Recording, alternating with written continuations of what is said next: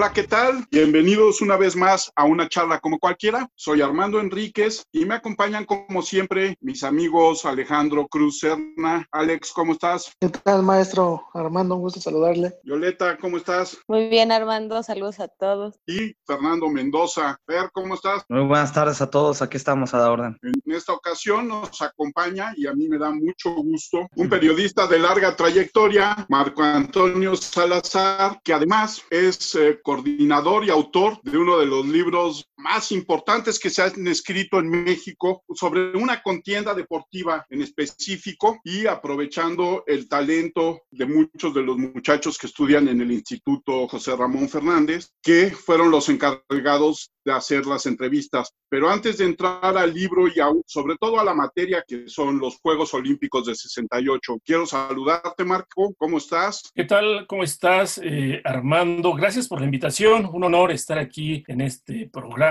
y a tus órdenes. Gracias, Alejandro. Gracias a Fernando por recibirme en este espacio. El honor es nuestro, Marco. ¿Qué te parece si empezamos contándonos tu trayectoria como periodista? ¿Dónde empezaste? ¿Cómo empezaste? Pues bien, eh, brevemente, más de 30 años ya en los medios de comunicación, combinados con la docencia, ¿eh? O sea, el que me haya dedicado a la labor docente viene para complementar la actividad periodística. Bueno, soy licenciado en periodismo, eh, de, egresado de la Escuela de Periodismo Carlos Septién García y también una maestría en periodismo político ahí en la propia Carlos Septién García. ¿Yo por qué estudio periodismo? Sin razón, 24 horas de la noche con Jacobo Zabludowski. El que él haya usado esto y cómo lo daba y la agilidad y lo que había, eso me motivó. Uno, José Ramón, es el segundo. Tres, Julio Scherer y Proceso. Y cuatro, Gutiérrez Vivó con la red. Entonces ahí a los cuatro Jotas, José Ramón, Jacobo, Julio y José, estuvieron ahí. Estudié periodismo. Eh, al finalizar la carrera, un año antes ya trabajaba como reportero de la Dirección General de Prensa de la UNAM, ahí cubriendo las actividades de la máxima casa de estudios. Al finalizar la carrera entro al sistema eco de noticias, no sé si se acuerdan las nuevas generaciones, no, no creo, pero tú sí, Armando, somos del, mismo vuelo en donde sí. eco era cada hora noticias, noticias, noticias. Bueno, yo formé parte de esa redacción. No fui de los que inició, pero fui de los que llegaron al principio de todo ese proyecto que duró más de 11 años. Yo llego ahí en 89 y llevo como redactor, después haciendo a jefe de redacción, después a coordinador de turno, ¿sí? Estuve en ese inter redactando y coordinando 24 horas de la tarde con Abraham Zabudowski, ahí 24 horas de la tarde los sábados. Posteriormente se me presenta la oportunidad de irme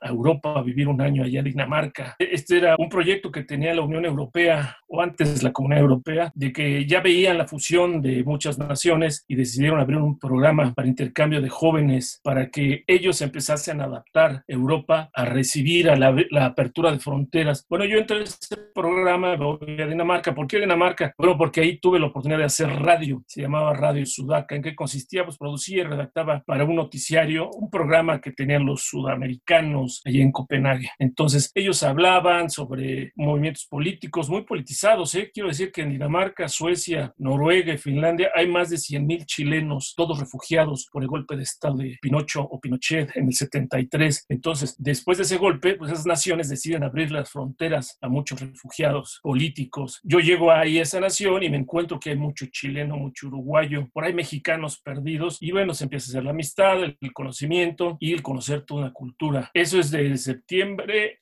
a diciembre, ya de diciembre a junio, eh, me, me, meten a estudiar una escuela de allá, danesa, escuela, se llama la Escuela del Pueblo. Fíjese, en 1700 las autoridades danesas deciden que hay que ver por las nuevas generaciones. Imagínense, desde 1700, ¿eh? ya viendo a las nuevas generaciones, al futuro, deciden abrir estas escuelas del pueblo para que aquellos daneses que no sepan qué estudiar en la carrera se metan a estas escuelas y los vayan viendo qué es lo que desean. Hay 64 escuelas, ¿eh? todas pagadas por las autoridades. Entonces, los chavos, ahí sí ya no, no hay una deserción, como sucede en muchos países, que al año, no, ya no quiero estudiar Derecho, ahora quiero estudiar Música, no, ya no quiero ser abogado, ahora quiero ser pintor. Bueno, los daneses vislumbraron, no, no queremos esto. Entonces, los chavos que no tenían o no tienen esa decisión, se van a esas escuelas y ven esas opciones. Bueno, yo caigo ahí en un programa y ya sabe, la pura pachanga, joven al fin y al cabo, y termina el, el año, el intercambio, y me dan un mes de vacaciones, que me sirve, bueno, para cuestiones de turismo, ir a conocer Europa del del Este. Regreso a México y se me abren las puertas en la Escuela de Periodismo Carlos Septién García para ejercer la docencia. Con la experiencia que traía, egresado de ahí, titulado de ahí, pues vente a dar clases y a organizar los talleres. Y así llego desde el 95 hasta el 2011. Evidentemente ese trayecto lo combino con escribir en medios y esos medios me dan la oportunidad de acreditarme para Atlanta 96, Sydney 2000, Atenas 2004 y Beijing 2008. Y para Francia 98, el Mundial. Entonces, eso lo voy combinando, el periodismo deportivo, que también es una de mis pasiones, con el periodismo, con la docencia. Termino ahí mi relación con la Septien, soy jefe de redacción de Broso, después a la Crónica, el periódico La Crónica, a la sección Ciudad, me invitan a Grupo Imagen y luego llego ahí a la escuela de José Ramón Fernández. Así a grandes rasgos, en 30 años he hecho esto. Y ahí en la Septien también me apoyaron en la edición de dos libros, también hechos con alumnos. Uno se llama Relatos bajo el agua, en donde se hablan de qué ha hecho México en la natación, en clavados, en el waterpolo y en el nado sincronizado. Apoyados por la Federación Mexicana de Natación, llevamos una investigación en donde tenemos qué hizo México en Juegos Centroamericanos, Panamericanos, Olímpicos y Mundiales. Y tenemos entrevistas a cada uno de, por ejemplo, en la natación en México, en los Juegos Olímpicos de Moscú en 1980, México mete o se mete el relevo mexicano de 4 por 100 en natación a la final. Nunca se había metido un equipo mexicano femenil a la final, sexto lugar, un muy buen lugar. Entrevistamos, logramos reunir a las cuatro chicas del relevo en los Juegos Olímpicos del el 76 en waterpolo. México, los Panamericanos un año antes, le gana a Estados Unidos el partido clasificatorio y es la única vez en donde Estados Unidos no ha participado en waterpolo. Ese día México llena la alberca olímpica, la alberca Francisco Márquez, y el periódico Esto le da toda la portada. Vencimos a Estados Unidos. Imagínense, Esto le da toda la portada. Y de ahí sale, bueno, México va a los Juegos Olímpicos, tiene una actuación normal, pero lo que voy. De ese equipo sale Armando Fernández, un gran waterpolista que lo vieron los alemanes en una gira, hizo la selección, lo llaman para que juegue en un equipo de Berlín y hacen que se nacionalice alemán. Armando se nacionaliza alemán y en los Juegos Olímpicos de 1984, Alemán obtiene medalla de bronce. Entrevistamos a Armando Fernández en el área de waterpolo. Y así muchas historias que contar en este libro. Años después sacamos con el apoyo de la Comisión de Cultura de la Cámara de Senadores un libro que se llama Robándole al Olvido. Son 20 entrevistas de deportistas que fueron unas grandes leyendas y que en ese momento estaban olvidados. Y ahorita ya están fallecidos. Don Nacho Treyes, don Jersey Hausleber, don Salvador Reyes, Tadeusz Kemka. Son 20 entrevistas a deportistas olvidados. Y el último, evidentemente, este es el, vamos a decir, el penúltimo, porque dicen que nunca hay que decir el último, sino el penúltimo. ¿sí? ¿Por qué a 50 años de los Juegos Olímpicos de la Ciudad de México en 1968, de su conmemoración, hacer un libro del 68, un trabajo que probablemente nadie había hecho y que además muchas veces quedó opacado porque 68, si uno dice 68, inmediatamente tiene una referencia política más que deportiva, ¿no? Y cuéntanos las características que tiene este libro que tú armaste. ¿Por qué hacerlo? Creo que es importante para las nuevas generaciones, y eso se dice aquí en la introducción, que es importante que sepan, no nada más a quienes les gusta el deporte, sino a toda una sociedad ávida de tener gente triunfadora, ávida de tener grandes ejemplos y representantes, no nada más en el deporte, sino en otras eh, áreas de la vida, pero yo me centro en el deporte, porque no saben qué pasó en ese México 68. Y para entender el deporte que tenemos ahorita, creo que es importante saber lo que tuvimos en ese 68, lo que se invirtió y que desafortunadamente dejaron ir nuestros dirigentes, nosotros mismos como sociedad, los medios de comunicación. Creo que fue un error de todos no haber apapachado esos juegos. Y había que decirle a las nuevas generaciones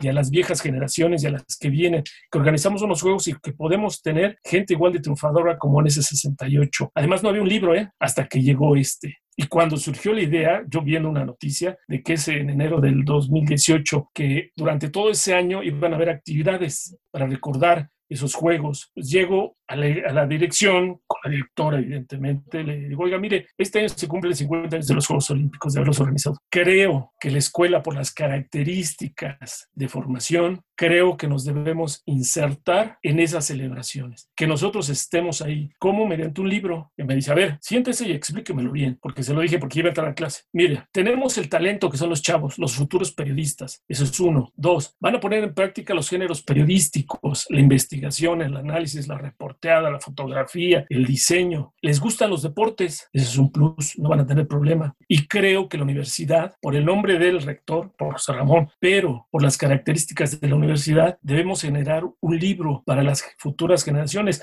y demostrar que la universidad, en este contexto, esta universidad, genera esa universalidad, no nada más periodistas, sino también documentos de investigación, documentos que van a quedar para la posteridad. Me creyó y me dice, ya está, usted va a ser el coordinador. Y, empezamos, ya usted dígame cuándo, ¿sabe qué? Yo no los conozco, tenía un cuatrimestre de haber estado ahí o dos, de haber llegado. Yo no los conozco, pero usted póngamelos, los que ustedes crean, y empezamos a trabajar. Eso fue que le platico el martes. El lunes ya estaba frente a 60 de chile y de mole de manteca. Ya les explico un poco ya más extenso, mucho más extenso, lo que le dije a Tere. Eran 60, el libro terminó haciéndose con 43. Y Tere y el contador, y luego ya después le platicaron a José Ramón, y José Ramón mandó decir, adelante, adelante, suena interesante, que lo que podamos, ya veo que la gente con la que voy a contar, diseñé un programa de actividades y cerrar tiempos, y entonces ir presionando, presionando, presionando, y bajar información, bajar información, me asignaron una chica para bajar la información, texto, se creó un un correo, un WhatsApp, seleccionar y me llegué de Jesús Patiño, de Diego Toledo, dos exalumnos ahora. Y ellos fueron mis brazos derechos. Mandamos a chavos a Colima, Guadalajara, Cuernavaca, San Luis, a Cancún, a Puebla, a Toluca. Creo que unos 10 viajes a diferentes partes de la República se hicieron para tener material. Mandamos unos chicos a Colima porque ahí estaba un jugador de hockey y un nadador. Y los dos, primero el de hockey nos dice, le dice a los chavos, yo reproduzco, aquí está mi bastón y mi uniforme. Se los regalo. A mis hijos ni a mis nietos les interesa lo que yo hice. Y nos regaló fotos y nos regaló su uniforme. A mi esposa y a mis hijos no les interesa lo que yo hice. Llévenselo. Al rato yo me muero y los tiran.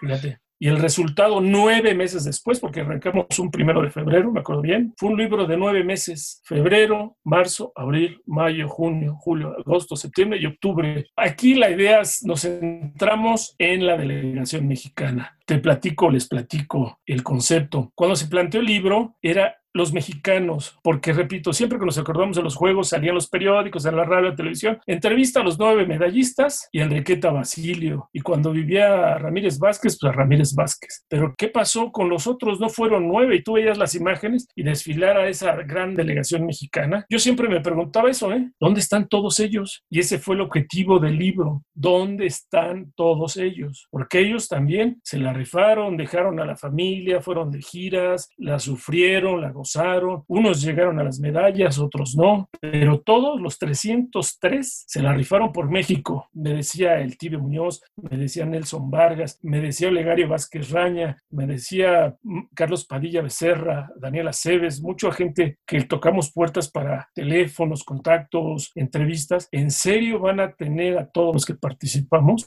Olegario decía, ¿en serio, profesor? A los 300 que éramos, sí, y unos ya están muertos. Yo, sí, pero la idea es que todos estén. El tibio decía, es una labor titánica. Digo, de eso se trata, para eso es. Ese es el legado del libro, dentro de los muchos, ese es el legado. Y efectivamente, en este libro están 317 atletas. Se les menciona a ellos y se dice, este ya falleció. Y se encontró la fecha de su fallecimiento, lo ponemos. Otros no encontramos porque no hay nada, citamos en qué lugar quedaron. Todos, todos están ahí, todos. Y tú lo ves y están los 300 atletas, 307 atletas. ¿sí? y 22 suplentes. Le platicaba al profesor Enríquez que se me acerca uno de los deportistas y me dice, ¿ha leído el libro de la noche de Tlatelolco de Elena Poniatowska? No, pues que sí. Bueno, su libro, o el libro de ustedes de la escuela, este libro es lo que es el libro de Elena para el movimiento del 68. Usted aquí rescató a todos los que participamos y a todos los deportistas, nos dio voz y nos dio voto, válgase el término político. Nadie se había acordado de nosotros desde que desfilamos o nos eliminaron. Todos se acordaban nada más de los nueve medallistas y de Enriqueta Basilio porque fue la primera mujer. Pero de nosotros, ¿quién se acordó de nosotros? Entonces fue un libro enriquecedor. Escuchas las anécdotas, bueno, las lees, porque se plasmó todo. No le quitamos ni le pusimos. Ahí está todo. Por eso se van a dar cuenta en los textos que hay entrevistas breves, porque no dan para más, pero hay entrevistas extensísimas, porque era lo que ellos querían hablar, era la verdad de ellos. Se reunieron muchos después de 40 años de no verse. Cuando reunimos a las chicas del voleibol, se pusieron a llorar ahí en el lugar lugar de donde entrenaban en el Comité Olímpico Mexicano, porque se acordaban de las madrinas que les ponía el entrenador, cuáles eran los castigos, en dónde las castigaban, todo lo que tenían que hacer. Lloraron, nada más del recuerdo. Los de remo se juntaron, creo que tenían 40 años de no hacerlo, y se saludaron con mucho afecto y recordaron a los que ya se han ido. Y decían, es que, ¿por qué se le ocurrió? O sea, nosotros nada más desfilamos, competimos, nos salimos de la villa y ya nadie se acordó de nosotros. Muchos lloraban, muchos, tú veías las lágrimas, te platicaban las anécdotas, te decían, o sea, y cuando salió la delegación mexicana y escuchábamos al estadio, ¡oh! porque la delegación del país anfitrión es la última que desfila. Entonces todo el estadio se vuelca y muchos dicen, vea, todavía estoy emocionado, se tocaban la piel de escuchar, y ahora México, México, México. Dice, imagínense un estadio de 80 mil personas arropándonos y nosotros marchando como militares porque para eso habíamos ensayado. Dice, se nos pone chinita la, la piel. Dice, nosotros nos preparamos para ello, para eso nos prepararon. Ya después te dice, nos olvidaron, les valió a los dirigentes, los medios también nos olvidaron, siempre se acordaron de los medallistas, pero decía, por ejemplo, Juan Martínez, cuarto lugar en 5 y 10 mil metros. Dice, yo estuve en 10 mil metros, dice, sobre todo, estuve un tris de la medalla. Ahora tengo cáncer y nadie se acuerda de mí. Y quién sabe si llega a la celebración a la que, están, a la que me están invitando. Sí llegó y se fue muy contento. Otros personajes que viven en provincia, que los fuimos a ver y que decían, ¿cómo se acordaron de nosotros? ¿Cómo saben de mí? Ahí es donde dices, híjole, ¿qué hicimos como sociedad y qué hicimos los medios? Que los dejamos ahí. Ya organizamos los juegos al baúl, al olvido. Buenas tardes, Marco Antonio. Soy Violeta y te quería preguntar cómo con esto que, bueno, lo del libro y con lo de las Olimpiadas del 68, ¿cómo fue que, que empezaron a ver lo de las sedes? Porque creo que fue desde antes, que antes no se ponía como a México, Latinoamérica, no había habido ningún juego olímpico. ¿Cómo fue todo esto de que se empezó? Eh, ¿Qué tal, Violeta? Buenas tardes y un saludo una vez más a todos los radioescuchas o los ciberescuchas, ¿no? Es el término muy millennial, ciberescuchas, bueno, a todo el público que nos escucha. Y respondiendo a tu pregunta, a tu cuestionamiento, ¿por qué se le da a México los Juegos Olímpicos? Primero, porque había una estabilidad económica, que eso es fundamental, ¿sí? Había una estabilidad, el famoso milagro mexicano que dura hasta 1970, porque venía una estabilidad del 58 al 64 y que se continuó del 64 al 70. El mismo secretario de Hacienda, por ejemplo, no había devaluación. Entonces, los problemas de los maestros, de los ferrocarrileros, los campesinos, se sofocaban con órale a la cárcel, ¿no? O sea, sí había un control de ese gran sistema, que eso se reflejaba al extranjero. Por esos años vino Kennedy, vino De Gaulle, muchos personajes políticos dándole el espaldarazo a ese régimen, a ese sistema político. México ya había buscado en dos ocasiones ¿eh? anteriores la sede, infructuosamente no se la daban. ¿Por qué? Porque había naciones con una mejor organización, una mejor cultura deportiva con mejor infraestructura. Pero ¿por qué deciden dárselo a México? Por los argumentos que ya planteé, pero sobre todo porque había interés de los gobiernos en turno de solicitarlo. Había, dije, dirigentes deportivos que vieron que tienen esa visión, lo presentaron muy bien y se la da el Comité Olímpico Internacional. No lo veía como un negocio como es ahora. ¿eh? Hoy difícilmente se nos otorgaría la sede para empezar. Los 60 millones de pobres creo que nos darían hasta un coscorrón por estar solicitando algo que es impensable. Si para el Mundial yo lo veo complicado, pero bueno, son 10 partidos, ya hay estadios, nos van a dar partidos de regulares abajos, pero bueno, el Mundial, ¿sí? ¿Por qué se lo dio a México? Porque cumplía las expectativas y los dirigentes de ese entonces sí veían en las futuras generaciones. De hecho, uno de los que lo solicitó siempre fue el general José Clar Flores, ese general militar de esos duros emanados de familiares de la revolución, siempre tuvo la visión de creer y se dio cuenta que el ejército servía para formar atletas, formar buenos elementos en la milicia. Se imaginó, yo creo, imagínense que cada estado y que cada centro deportivo esté lleno de chavos. Pues vamos a generar grandes deportistas. Tenía esa visión, amén de otros políticos y gente del deporte que siempre estuvieron ahí. Vamos a pedir la sede de la sede y la dan en el 68. Se pelea, se le gana a León, se le gana a Detroit, se les gana a Buenos Aires, se ganan a varias sedes. Ya la solicitó y se la dieron al gobierno de Adolfo López Mateos. Viene la transición, gana el PRI y a Gustavo Díaz Ordaz y le dicen a López Mateos, tú sigues siendo presidente del comité organizador. Acepta, pero quien está atrás es el general Clark Flores. Y de hecho él era miembro del Comité Olímpico Internacional, pues tenía esos, esa visión. Si queremos dar resultados, si queremos tener unos buenos juegos y formar, hay que traer a los mejores. Dice, sí es importante, le échale ganas y vamos a, no, necesitamos gente con metodología, con preparación. Trajeron las mejores y las dos medallas y las diez finales de natación con el tibio y con María Teresa se la debemos a Ronald Johnson, ¿eh? pero lo trajo Clark. Eh, el equipo de boli con los rumanos, los luchadores con los turcos, o sea, se trajeron entrenadores, Hausleber en la caminata, Kemke en el fondo, Pilar Roldán en la esgrima con un este, polaco, o sea, se trajeron entrenadores para todas las disciplinas. Y ahí están los resultados, ¿eh? Nueve medallas que pudieron haber sido más, muchas finales y lamentablemente terminan los juegos y hasta ahí se quedó. Pero bueno, Clark Flores tuvo esa visión, lo que no tuvo ese tacto, porque lo corren. Él era el presidente del comité organizador, era presidente del Comité Olímpico Mexicano, pero por insultar al presidente de Azordaz, que le explicamos en el libro y cruzamos la información y se aparece, y que nadie lo dice, pero hay que decirlo, a raíz de que corren a Clark del deporte, se organizan los juegos y ya, con Clark, creo que si hubiese dado esa continuidad. Clark le dice en el 66 a Díaz Ordaz, cuando bajaban toda esa comitiva a ver unas instalaciones que se estaban construyendo y el presidente se tarda en alcanzar a la comitiva, Clark con esos pantalones de militar, se le hizo muy fácil decirle, ándele, ándele, pinche viejo feo, que nos estamos retrasando.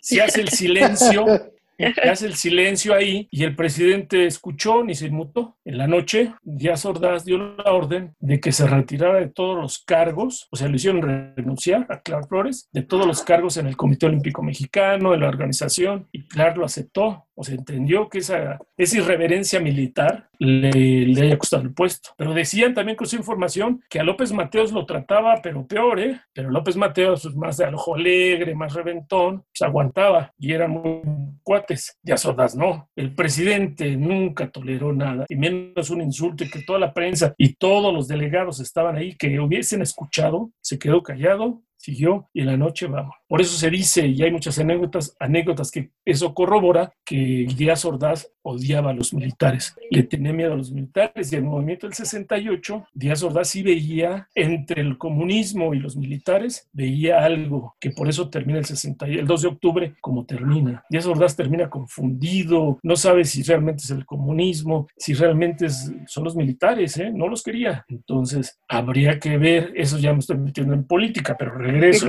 al deporte ese deporte debió haber crecido como nunca en el 68. Se debió haber mantenido. Los pocos que se quedaron, Hausleber, el padre de la caminata, él es el que dice, vamos a quitarle al mexicano cinco minutos más. Hoy sí, mañana no o mañana sí y hoy no. Es que es sábado y domingo, es que si ya han tenido ocho horas, no. Él vino a disciplinar a un grupo de marchistas y les dijo, si quieren ser ganadores, hay que entrenar más de 10 horas hay que pararse a las 5 de la mañana, hay que comer tres veces al día y comer bien, hay que dormir, hay que descansar, hay que hacer campamentos de altura. Él vino a disciplinar un puñado de eh, marchistas con el hambre que ellos tenían. México fue el padre de la caminata durante dos décadas, ¿sabes lo que son dos décadas? Y tener todos los récords mundiales y todas las medallas, eso se lo debemos a Hausleber. A pesar de cómo lo trataron, siguió, siguió, siguió y se murió hace unos años. Pero bueno, y como ese caso te puedo platicar el de Lane, el de Ronald Johnson, el de todos esos entrenadores, que muchos se quedaron aquí, otros se fueron decepcionados por el mal trabajo de las federaciones. Y si vemos ahorita las federaciones, es una cofradía de rateros que hay que hacerle una auditoría a cada federación. ¿Cómo es posible que un presidente de federación lleve 15 años en el poder? O sea, vamos a desmenuzar cada uno de los deportes olímpicos y estamos para el perro. Tú ve a la academia, voy a las oficinas las federaciones no tienen información. Regreso al libro, cuando buscábamos información, por ejemplo, de los ecuestres, de la, fuimos a la Federación Ecuestre y los chavos encomendados fueron a la federación, una casa muy bonita, por ahí perdida. Oiga, queremos los datos de tal. No sabían ni de qué le estábamos hablando. No, bueno. No tienen archivos. Para el libro de Relatos bajo el agua, este que se hizo, fuimos a la Federación Mexicana de Natación no sabía de qué le estábamos pues, hablando. Ahí está todo. No ¿no? tenían archivos, no saben. La Federación Mexicana está tomada por uno, hay una asociación, no se reconoce a unas, el otro tiene el poder judicial a favor porque hay una resolución, quizá este regrese con el poder y el básquetbol, si no son por esfuerzos individuales, estamos fritos. Nos vamos al voleibol, por ejemplo, el voleibol, el voleibol no ha calificado a mundiales, pero tenemos a chavos que por esfuerzos familiares individuales están en ligas de Suiza, de Italia, de Portugal. En el voleibol mexicano de chavas, Samantha Bricio, All American, campeona con Italia y campeona con Turquía. Pero una sola no puede ser la selección. Por eso no crecimos. El 68 debió haber sido ese gran parteaguas. Y lo dicen los propios entrevistados, ¿eh? Los de waterpolo, los de box, los de natación, que los de remo, todos dicen, nos debieron seguir apoyando, debió haber seguido el apoyo, no nada más de dinero, en giras, en campamentos. Atrás de ellos, ¿quién? Se cortó toda esa camada. Esa camada del wa- waterpolo del 68, 72, 76 y hasta ahí. El básquetbol del 68, 72, 76 y hasta ahí. Son generaciones que en el top te duran 14, 15 años. Los grandes marchistas, Sargento y se quedó, pero atrás vinieron otros que duraron 20 años, Raúl, Ernesto, Daniel, todos ellos. Y atrás vinieron otra camada que siguieron. Vamos al box, se acaba, ¿por qué? Porque les ofrecen contratos en los pro y se tienen que ir. Pero no Claro. hay atrás gente. Y vamos a la lucha, al taekwondo, al tiro con arco y otras disciplinas. ¿Qué hacemos? Nada. No hay interés. En el momento que este, a los gobiernos, quien sea, llámese del color que sea, al gobierno les interesa el deporte y si a la sociedad le interesa que haya deporte, adelante. Los grandes promotores de los atletas de alto rendimiento somos los padres. ¿eh? Yo tengo dos hijos y a los dos los obligué a nadar. Tú ves las historias de Ana Guevara, de Paola Espinosa, de María del Rosario, de Rommel, de Yael, de Platas, de todos ellos. Atrás no está la federación, ¿eh? la federación se cuelga la medalla cuando ya están arriba. Atrás están los padres. Los padres de todos esos medallistas y campeones mundiales están atrás. Pero también deberían de apoyar, ¿no? O sea, Por supuesto. o sea el go- el- la federación que a veces no apoya a los deportes. Pero la de- en Jalisco en su momento, en Yucatán y en Baja California, los gobernadores en turno, no voy a decir nombres ni partidos, les interesó la actividad de sus estados, ¿eh? deportiva. Y no sabes cómo invirtieron. Ahorita hay un centro de alto rendimiento enclavados en Yucatán. Sí, ese- en Jalisco también creo que hay El CODE de. Jalisco Sí. tiene unas pistas, unas albercas impresionante. Ya entrena Paola, todo ese gran equipo de clavados para los próximos Juegos. En Baja California hay unas pistas de atletismo impresionantes. ¿Por qué? Porque a los gobernadores les interesó. Tuvieron gente del área de deporte que supieron allegarse con la iniciativa privada, supieron invertir y no son escenarios y ves que ahí están concentrados. Imagínate si cada gobernador pensara así, ¿quién no quisiera tener 32 gobernadores que les gustase el deporte y quisieran tener, no digamos medallistas, buenos ciudadanos? Y voy a repetir esa frase que está muy trillada, pero que es cierta. Somos un país de 128 millones de mexicanos para cinco medallas olímpicas con todo el presupuesto que hay. Somos un país de 127 millones para que no pasemos a un quinto partido que es nuestra máxima aspiración en un deporte. Y eso no lo venden. Es que el quinto partido, ah, chihuahuas. ¿Tú crees que los argentinos que están por ahí, como nosotros, aspiran al quinto partido? No, ellos aspiran a la final. Y Croacia, Sí. que viene de una nación dividida, ex Yugoslavia, ya peleó una final. Y en ese 68 tuvimos todo para que se creciera. Y entre ese descubrimiento, ¿cuál crees que haya sido la mejor nota o crónica que se haya hecho? O sea, estaba el esto, la afición. ¿qué Estaba la afición, el esto, el las opciones, el heraldo, el excelsior. Todos se fueron con la gran crónica del tibio. Pero hubo otras, por ejemplo, ahí de El Heraldo. Ese sexto lugar de Guillermo Echavarría, que lo narramos, él dos meses atrás rompió el récord mundial de natación. México asistió a un dual meet dos meses antes, ahí en Santa Clara, California, en Estados Unidos, con el equipo olímpico de Estados Unidos. Y para sorpresa de muchos, el tibio gana el, obtiene el primer lugar.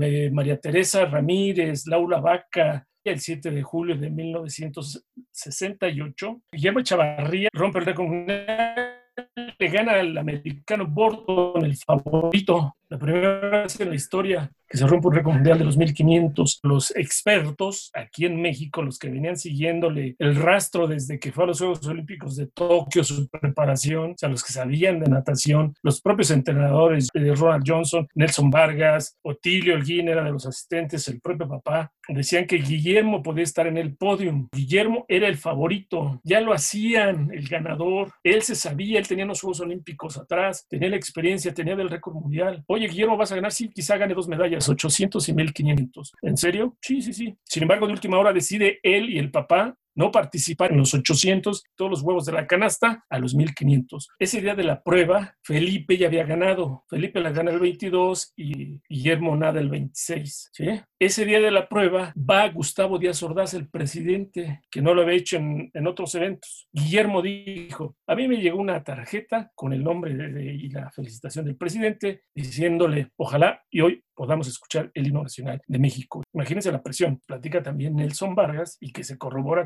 fuentes, que el papá de Guillermo manda hacer unas réplicas de las medallas que se iban a entregar. Entonces, por el anverso, la efigie de Olimpia y la, dije, la decimonovena Olimpiada, Ciudad de México, 1968. Y al reverso, pues era Guillermo Echavarría, eh, número número uno, medalla de oro en 1500 metros. Dice, el error del señor es que las empezó a repartir antes de la prueba. Ya se hacía ganador y además las mandó a ser dedicadas, para el licenciado Gustavo de Sordeas, para el licenciado fulano de tal, y así las, las, las regaló. Y Guillermo se enteró. Imagínense esa presión. Otro error que después ya lo corrobora Nelson, en su momento Ronald Johnson, sus compañeros, el propio Tibio, es de que el papá de Guillermo decide que su hijo, la gran estrella, no debía eh, mezclarse con la perrada, o sea, ir a la Villa Olímpica, que duerma relajadito en su cama, no le iba a dar las tentaciones de una chica de otro país o de andar tomando chelas o lo que se hace en una Villa Olímpica, que como todos los jóvenes es un desmadre. Y decide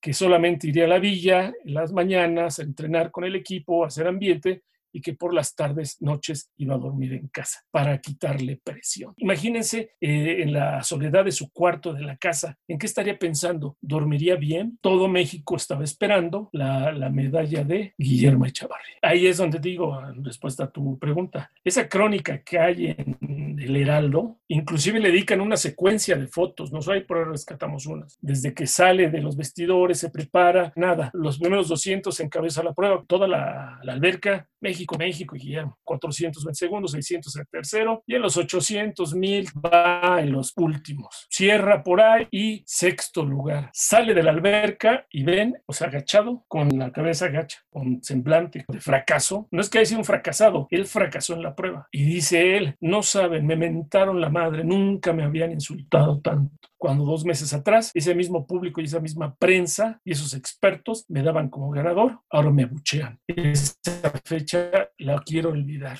Pero yo hice todo lo que tenía que hacer.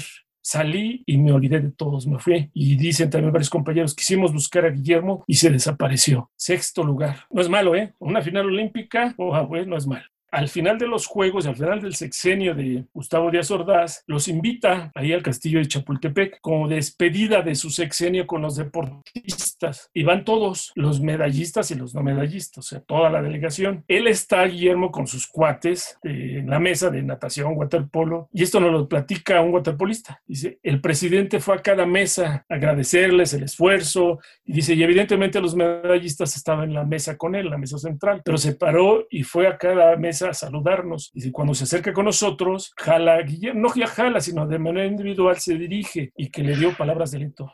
Que le dijo palabras más, palabras menos. Señor Guillermo, imagínese las veces que me he tropezado y me he tenido que levantar. No siempre se va a ganar y es una experiencia de vida. Como que a Guillermo le cayó el 20. siguió nadando, repito, y si no me equivoco, y espero no regarla, compitió en los Juegos Centroamericanos y del Caribe de Panamá 70. Ahí creo que fue su última a los 22 años. Pero él, le preguntamos, oye, ¿pudiste haber seguido? Tenías 24 años en Múnich y él reconoce, sí, tenía experiencia, dos Juegos Olímpicos, la madurez, pero no, me decepcioné de todos esos que me decían, me mito, me mito. Se dedicó a otras cuestiones y en el 81 tuvo un accidente carretero y estuvo en estado de coma. Dicen los médicos que lo atendieron que si no es por la vida atlética que tuvo, él pudo este, fallecer. ¿eh? Y la anécdota también ahí es que eh, lo llevaron en un hospital ahí del accidente, a un hospital privado al español, que es particular. No lo dejaban salir si no pagaba y que eran un cuento, no, no, no, no, no, no. Y que se organiza el tibio y todos sus compañeros de natación y van a ver en ese entonces al todavía presidente José López Portillo, le explican que la familia de Guillermo, el papá creo que ya había fallecido, nada, estaba la mamá y la hermana, y le explican que pues, no había dinero. López Portillo se tocó el corazón y pagó la, la cuenta. Si no,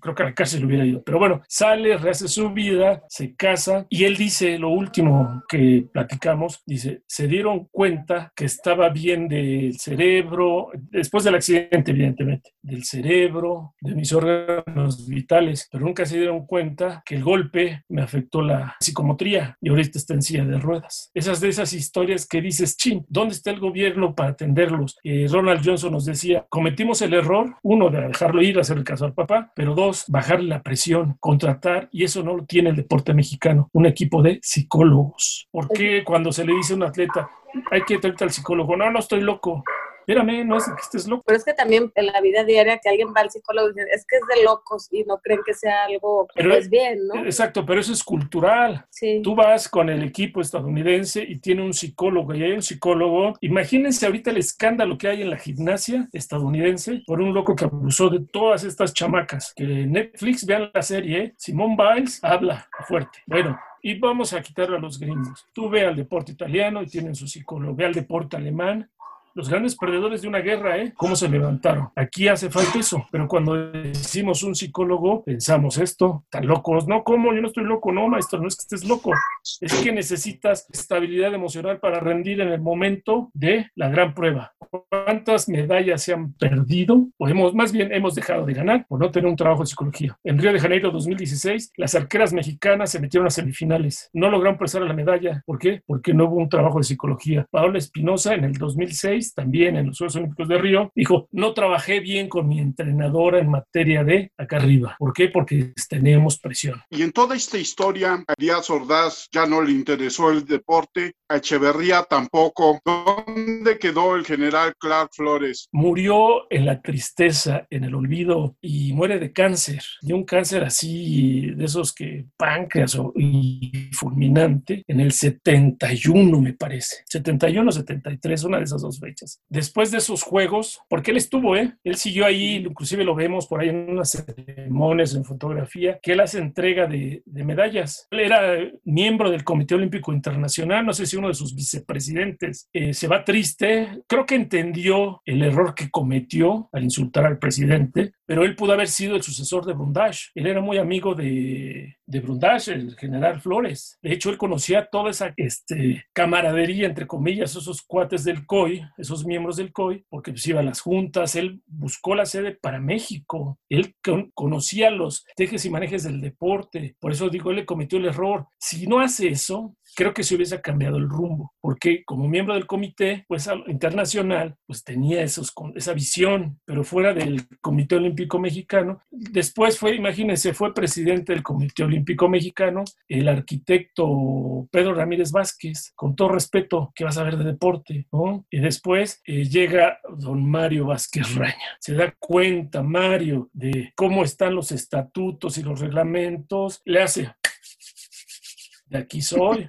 Y así estuvo hasta el 2000. Bueno, honorario 96. Y así fue. José López Portillo sí le interesaba, pero para sus cuates metió a su primo. Creó el INDE, el Instituto Nacional del Deporte, el INDE. ¿De qué sirvió? Pues nada más vénganos tu reino también, a ver a quién atraco. Y estuvo cuatro años, cinco, se peleó con Mario. Mario tiene el poder del COM, que es la representatividad ante los juegos, pues, a un lado. Los que siguieron de la Madrid, Salinas intentó con Raúl, con Raúl González y crean la CONADE, que sí tiene razón de ser la CONADE, pero se ha desvirtuado, intentan parar a Mario y Mario les dice, a ver, y así les dijo, a ver, señor presidente, usted está seis años y se va, yo me quedo, así es que no esté dando lata, que, que quiere controlar el Comité Olímpico. Y Raúl fracasó en Barcelona y vámonos. Y Barcis niega y Cedillo tampoco. Llega Fox y mete a Nelson Vargas, pues no se le acabó Nelson. Llega Calderón y Hermosillo. Imagínense un exfutbolista y luego Bernardo de la Garza, bueno, no se metió con Mario, obtuvo resultados en Londres, lo repite, lo he repetido, y se lo dan a Castillo, el de las autodefensas en Michoacán, en el caso Paulet. Imagínense, en manos de quién está el deporte. El que lleva a la novia a Río, todo un escándalo. Y ahora está Ana, pero bueno, Anita también hay que ponerla en su lugar. Bueno, Marco, cuéntanos qué tal fue tu experiencia trabajar con, sin duda, dos un prócer del periodismo que bien que mal, toda la nación mexicana creció viéndolo todas las noches y marcó pauta en esto de hacer noticiarios televisivos en noche, que fue trabajar con Jacobo, también con su hijo Abraham, que sin duda pues marcaron una época dentro de Televisa. Así es, bueno, yo estudio esta profesión del periodismo viendo todas las noches, porque los abuelos lo veían, a 24 horas y al otro día es que lo dijo Jacobo. De hecho, este país creció malamente, creció con lo que lo dijo Jacobo. Y ya cuando trabajo y me meto a su oficina, fue fundamental el que te regañara el Señor. Y me tocó ver una anécdota que quiero platicárselos a todos los que escuchan esto y que se van a dedicar a esto. Qué tan importante es la, ortografía y la redacción. Estábamos ahí, nos estaba regañando por una nota que metimos en la madrugada. Pasa un reportero, lo saluda, le dice, a ver, joven, venga. Le da su nota y el reportero nada más puso una cara. Y le dijo, muy bien, está suspendido tres días, vaya con su jefe para que firme la suspensión. El chico no chistó y se salió. Y nos enseñó, miren, una falta de ortografía suspendido tres días. Dice, no nos podemos permitir en este noticiario, en esta empresa, errores de este tipo. Decisión con CS. Se había metido una C donde no había, donde no iba, o le invirtió. ¿Sabes cómo estábamos los demás? Blancos, entonces, a ponernos las pilas. Entonces, ¿sabes cómo redactábamos? Por línea. O sea, había, había guiones que salían ni mandados a hacer. ¿Por qué? Porque tenías que concentrar. Y era cada hora y cada conductor tenía un estilo. Pero cuando Jacobo te llamaba, cuidado, ¿eh? No te regañaba, no te gritaba, nada más te decía, señor, aquí la regó, se va a su hospital, tal, tal. Sí, era un caballero, era un profesional. Ya lo, cuando lo tratas, dices, wow. Y su hijo, más, este, más bronco, más bravo, pero también igual de profesional, ¿eh? A ver, llevamos esto, llevamos lo otro, todo aquí, ¿eh? Oye, Abraham, se cayó el sistema, no podemos, no tenemos pronto.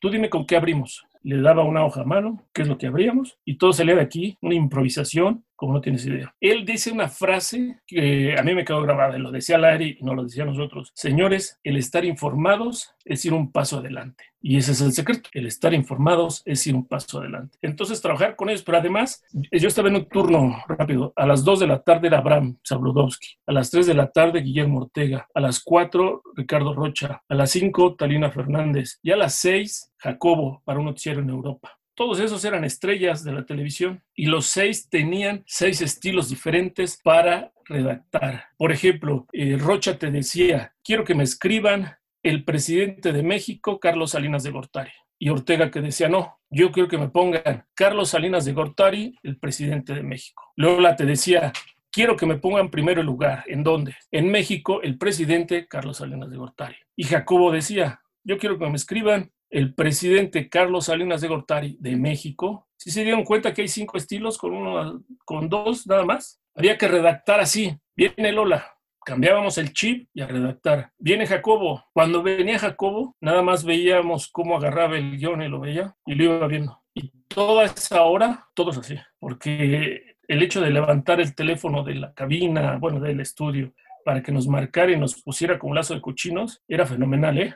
De eso, pero cuando lo logras pasar, logras pasar, logras pasar, te curtes. Ya lo demás son niños bobos. Sí, ya cuando Rocha no te dice nada, Ortega no te dice, Abraham te dice felicidades, Jacobo ni te dice nada. El chiste es que no te dijera nada. Cuando no te decían algo, tú ya estabas del otro lado. Y salías con una adrenalina ¡fum! de campeones, ¿eh? Bueno, así trabajamos todo el 89, 90, 91, 92, 93 y viene ese primero de enero del 94, me, me tocaba trabajar ese sábado y había la indicación de darle fuerza ese primero de enero porque entraba el Tratado de Libre Comercio para América del Norte, entraba en vigor. Entonces yo llego el mediodía, primero de enero, y veo a mi compañero que iba de salida me dice, oye, mira algo, en Chiapas ya nos mandaron un, un comunicado, boletín, que esto es lo que hay que manejar oficial. Lo demás, no hay que meterse en problemas. Y así fue las 12, la 1, las 2, las 3. A las 4 empiezan a caer telefonemas allá en la redacción del público, de los televidentes, y me los pasaban, oye, Marco, están hablando de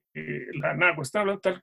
Y todos te decían, nos estamos enterando por la red y por formato y por radios de banda ancha que hay una guerra en Chiapas, que hay un alzamiento. ¿Ustedes por qué no informan? No que son un sistema eco y ya sabes. Así fueron fácil 4, 5 y 6. Y de repente la teléfono, no sabes cuántas llamadas, ¿eh? La telefonista me dice, oye, están hablando de Italia, ¿puedes contestar? Entonces, eh, parla eh, italiano, no, español. Bueno, dice, tenemos aquí un comunicado de un tal Marcos que van a llegar a la Ciudad de México a levantarse en armas contra el presidente Salinas. ¿Qué saben ustedes de eso? Llevamos horas sintonizándolos y vemos que no informan. Díganos a qué horas van a meter información para mover las parabólicas. Oh, le digo, a ver, espérenme. Y se la transferimos a la, porque yo a la jefatura, la guardia de reporteros, sabía que ellos canalizan todo. A ver, lo voy a transferir. Y luego hablan de Argentina, Radio Mitre, igual. Oye, estamos aquí sintonizándolos y nada. ¿A qué horas van a mover las parabólicas? De Perú. Nos llegaron dos de Argentina, de Perú y una de Italia. Con esas características, ¿por qué no informamos? A las 5 me dice producción, oye, por el routing tal van a caer imágenes que está mandando Susana Solís, la corresponsal de Chiapas. Lo pongo, 40 minutos fue de la toma de San Cristóbal, Ocosingo, Las Margaritas y me falta una en cuatro. San Cristóbal, Ocosingo, Las Margaritas y me falta una.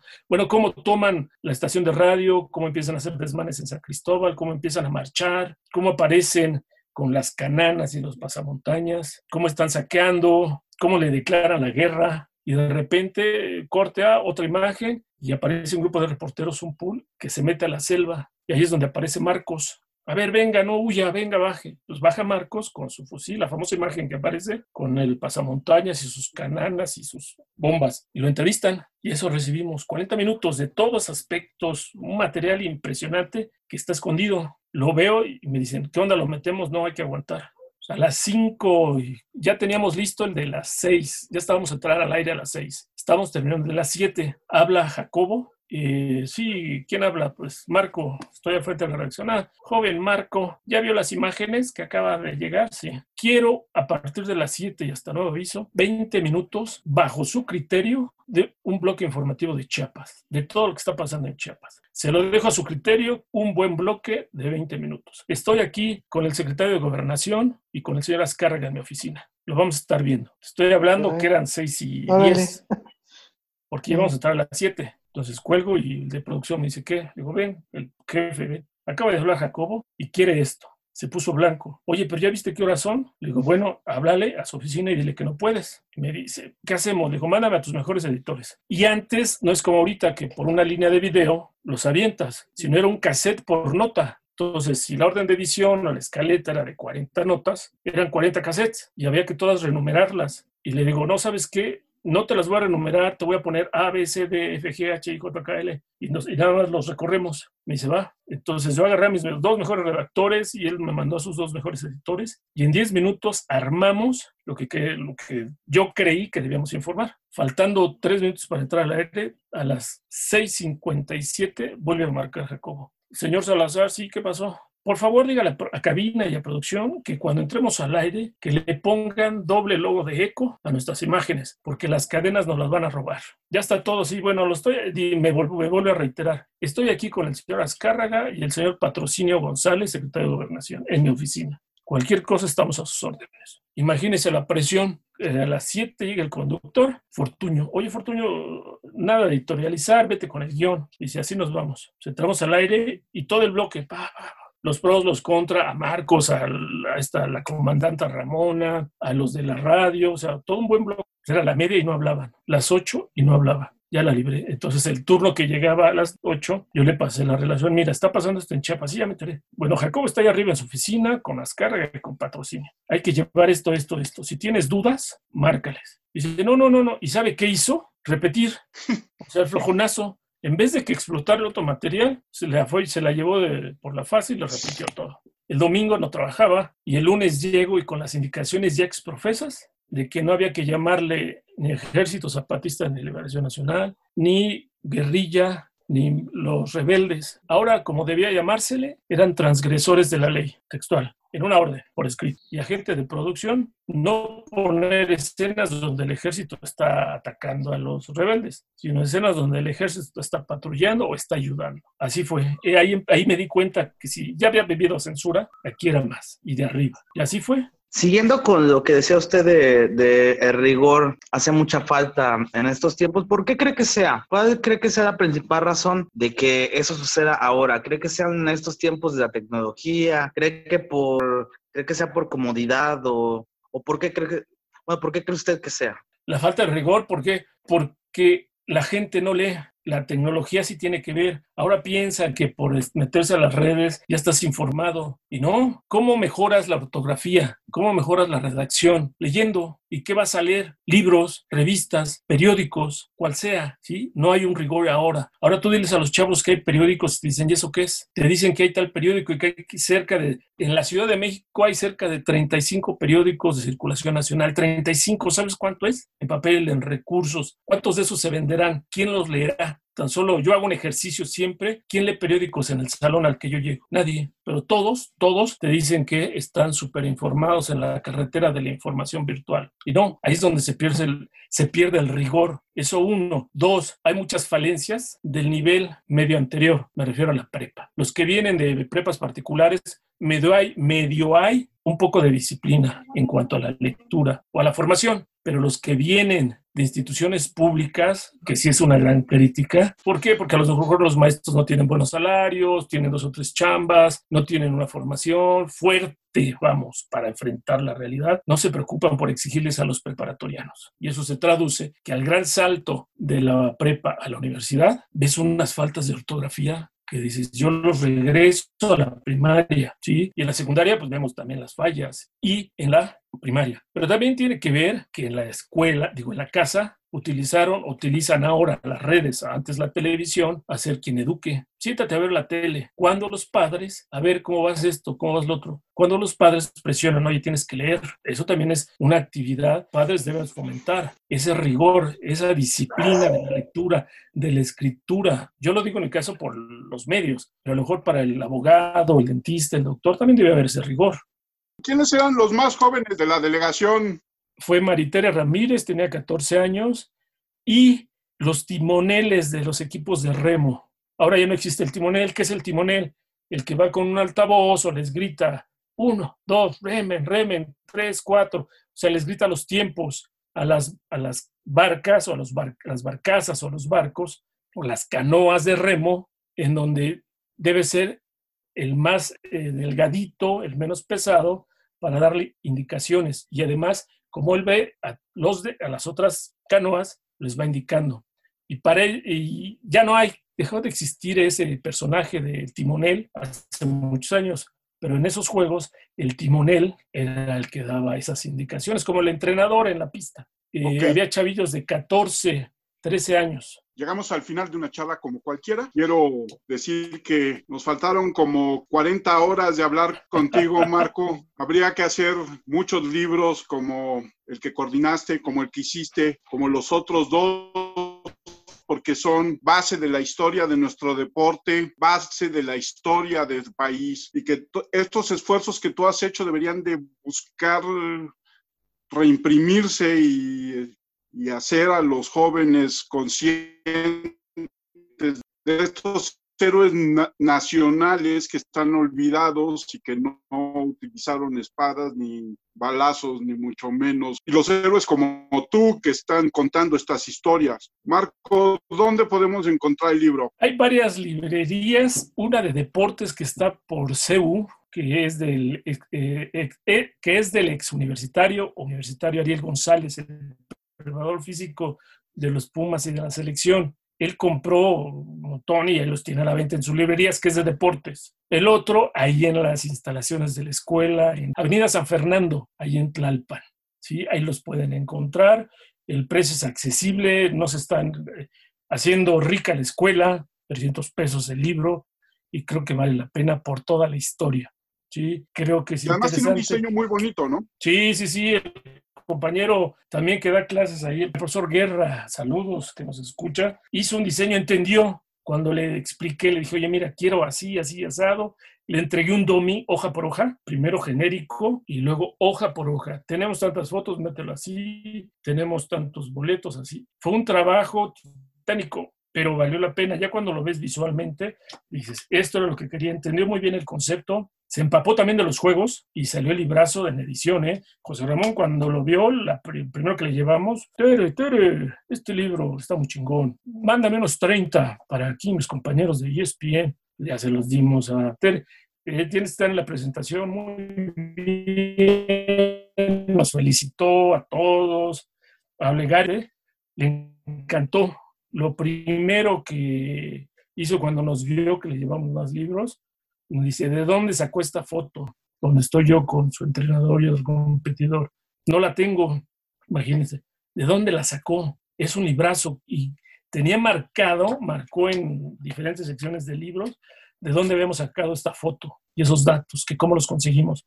Digo, señor, es parte de la investigación, para eso nos dedicamos y esa era la esencia. Y me reiteró, y sí entrevistó a todos, sí están todos, digo, no, no me dijo entrevistó, sí, te, sí, deje recordar la palabra precisa, sí tuvo, está genial, sí los tuvo a todos. Y nos felicitó evidentemente, pero está ahí en eh, Avenida San Fernando, las instalaciones de la escuela, lo pueden comprar, es de fácil eh, costo, si podemos llamarle así. Y ahora en tiempos de pandemia, pues que se contacten por internet con la, con la escuela, ¿no? Ahí están. Sí, sí, sí. La página del instituto. Así lo Pueden, pueden contactar ahí porque está. No, es un libro que lo deben leer todos, los que pasan por esto los que dicen, quiero ver Juegos Olímpicos, quiero unos Juegos, antes hay que leérselo. Es un libro, es un buen libro, es un buen legado. Y fuera de toda presunción, es un gran legado que se deja a las generaciones que se van a dedicar a la historia, a la literatura, a la fotografía, al diseño, al periodismo y a los deportes. Es todo un conjunto de elementos que tiene ese libro. Un libro histórico que retoma un poco las palabras que me dijo este atleta lo que es el 2 de octubre de Elena Poniatowska o la noche de Tlatelolco para el 2 de octubre de Poniatowska, este libro es los Juegos Olímpicos del 68 para la historia de este país. Ya con eso dije, no, ya, it's over, ¿no? así, así es. Marco, ¿dónde te siguen en tus redes sociales? Arroba M mayúscula Marco S mayúscula A Marcos A 1966 arroba marcosa 1966. Ahí estamos en Twitter. No les doy Instagram ni Face porque no soy millennials y soy el que todavía escribíamos a máquina y que tomábamos apuntes al entrevistado rápido. No había grabadoras todavía. Ahí estamos a sus órdenes para todas y, todas y todos aquellos que deseen charlar, comentar. Lo tengo como una herramienta que no se olvide, es una herramienta. Uno entra a Twitter y es los de la derecha contra los de la izquierda. Aquí está dividido este país. No sabe cuánto que escuchamos comentarios, leemos a los que creemos que saben y es una decepción. O sea, este país no se merece esta gran división que estamos viviendo. Ahí estamos a sus órdenes. Espero que esta sea la primera de muchas otras charlas. Claro que sí, con gusto es. Ha sido un honor charlar. el honor ha sido nuestro. Con Violeta, con Alejandro, con Armando Enríquez, un gran amigo, colega, que poco tiempo hemos sabido amalgamar conceptos y que la distancia pues están aquí presentes. Un gusto, un saludo a todos tus ciberescuchas, tus cibernautas y compren el libro, adquiéranlo, véanlo, critíquenlo,